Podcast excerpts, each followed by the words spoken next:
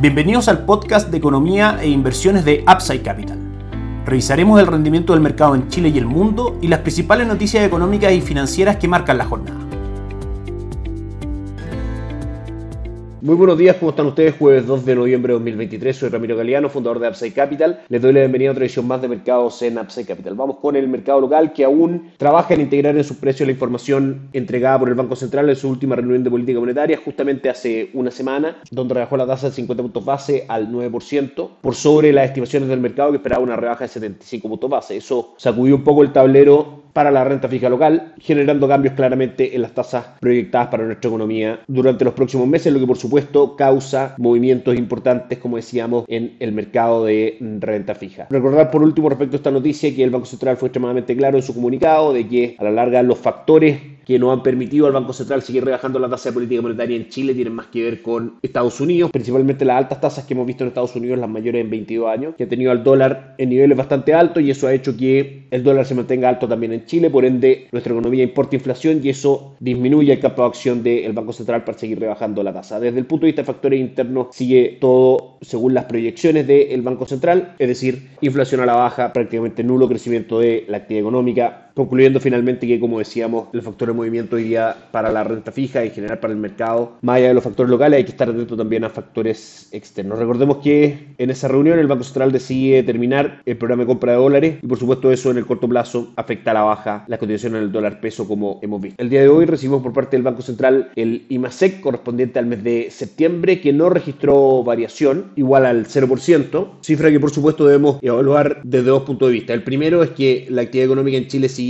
bastante deprimida en cuanto a crecimiento y el segundo es que también el ciclo de alza de tasas por parte del Banco Central, por supuesto que busca finalmente esto, enfriar la economía para disminuir su dinamismo y con eso disminuir también los niveles de precios de bienes y servicios. Revisamos el rendimiento de renta fija local que como sabemos con esta última reunión de política monetaria el panorama cambia, probablemente las tasas de corto plazo se mantengan atractivas por más tiempo de lo esperado. Hay una corrección importante durante los últimos meses en la renta fija local, pero siguen habiendo fundamentales de largo plazo atractivos para ese tipo de activos, dado que el ciclo de rebaja de tasa de política monetaria en Chile debiese continuar. En ese contexto, parte de nuestra recomendación de inversión, Itaú Performance, fondo Money Market, con un retorno del 0.7% durante los últimos 30 días y un retorno acumulado durante el año del 8.36%. Luego, en fondos de renta fija, la parte corta de la curva, ahorro corto plazo con un retorno del 7.3% en el año y ahorro plus con un retorno del 9.06%. Y todo dinámico, fondo base de la estrategia de inversión en renta fija local de mediano a largo plazo, mantiene un 4.53% y por supuesto el fondo que más ha enfrentado correcciones durante los últimos meses, producto de esta mantención de tasa política monetaria en Chile alta por más tiempo de lo que se pensaba. Por supuesto, las carteras compuestas para nuestros clientes, mientras más corto sea el plazo, la ponderación será mayor en money market, mientras más largo sea el plazo también la ponderación será mayor en renta fija local, por supuesto siempre manteniendo diversificación entre estos cuatro fondos. Por parte de Principal mantenemos nuestra recomendación de carteras de conservación de capital, a seis meses, compuesta únicamente por Money Market, con un retorno del 8.28%, cartera de conservación de capital a 18 y 36 meses, con una diversificación entre Money Market y renta fija, con un retorno del 7% y 4.31% respectivamente. El dólar el día martes cerró sus cotizaciones en 897, cayendo 10 pesos durante esa jornada. Hoy día mantiene una tendencia bajista de corto plazo, cayendo 888, retrocediendo 5 pesos, principalmente por factores también externos que vamos a revisar en un segundo más. De mantenerse esta fuerza vendedora en el dólar peso. El próximo objetivo está en 878 con el término del ciclo de compras de dólares por parte del Banco Central ya interiorizado los precios y hoy día respondiendo, como decíamos, a fundamentales. El cobre ha mostrado una recuperación, cotiza en 3 dólares con 66 centavos, esperando superar la barrera de los 3 dólares con 68 centavos para entrar en un canal lateral que hemos visto anteriormente con objetivo ya en 3,93 dólares. Esto por supuesto seguirá ese curso si es que vemos cifras en general en China de recuperación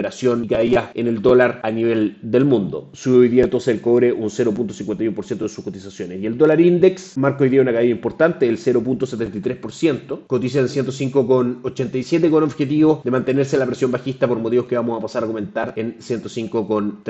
0.48% fue la caída de el IPSA en 5.407 puntos, cerró el día martes. Hoy día no muestra variaciones relevantes, cae un 0.03% el índice, cotiza en 5.405 puntos, con Sokimich B siendo la acción más transada cayendo cayendo nuevamente fuerte en el mercado un 3%. Principalmente las caídas del el índice que alcanzan durante los últimos 30 días un 4.41% se deben principalmente en parte a la caída de Sokimich Pay que reporta durante los últimos tres meses una pérdida del 29.76%, con gran parte de las acciones que componen el índice en terreno negativo en su medición durante los últimos tres meses, excepto tres con retornos bastante pobres como SMU subiendo un 0.24%, Banco de Chile avanzando un 1.89% y Goldman avanzando un 3.65%. Ayer fue un buen día para Wall Street, Dow Jones subió un 0.67%, S&P 500 un 1.05% y Nasdaq un 1.64%, recuperando algo de terreno luego los últimos tres meses que han sido fuertes correcciones, con el índice cayendo un 4.78%, específicamente S&P 500. El día de ayer en Estados Unidos, la creación de empleo agrícola del sector privado nuevamente marca por debajo lo esperado por el mercado, 113.000 puestos nuevos creados versus los 150.000 que esperaba el mercado. El índice de gerentes de compra del sector manufacturero del Instituto ISM marca 46.7 puntos por debajo de los 49 puntos que esperaba el mercado y por supuesto en zona de contracción. El índice de precios del sector manufacturero sube levemente y mantiene en Estados Unidos cifras macroeconómicas relacionadas a empleo sólidas, en este caso la encuesta de ofertas de empleo que marca nuevamente por sobre lo esperado por el mercado. Pero la gran noticia estuvo ayer en la reunión de la Reserva Federal y en su decisión de tasa de política monetaria, la cual mantiene en el 5.5%, nivel que se ha mantenido inalterable desde el mes de julio. En términos de declaraciones de Jerome Powell, no hay grandes cambios. La Fed sigue preocupada por la fortaleza de la economía estadounidense y por lo ajustado que está el mercado laboral, factores que podrían eventualmente ser inflacionarios en el mediano largo plazo. Reconocen también que la inflación se ha moderado desde mediados del año pasado y que aún queda un largo camino por recorrer para llegar al objetivo del 2%. Sin embargo, el mercado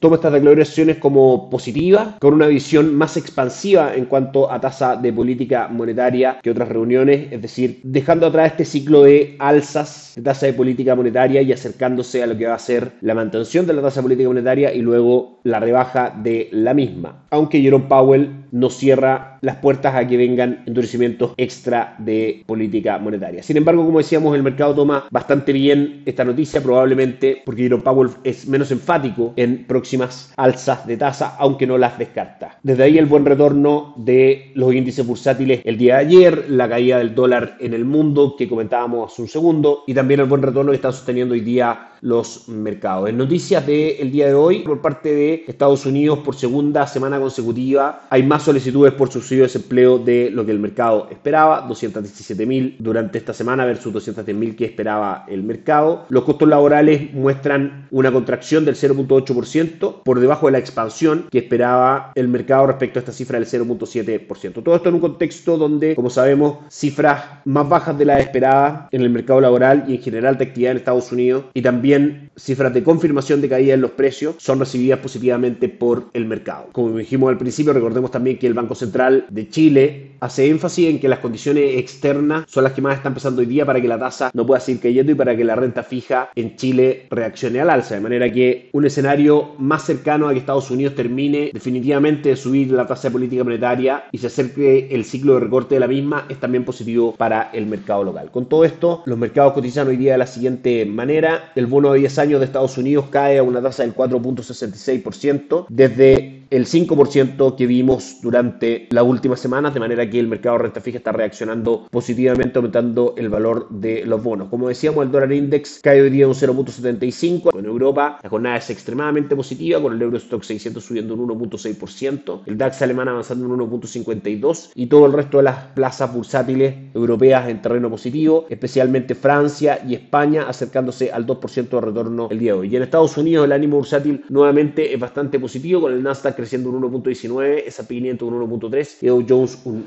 1.03%. Eso es todo por hoy, que estén muy bien, nos encontramos mañana. Gracias por escuchar el podcast de Economía e Inversiones de Upside Capital.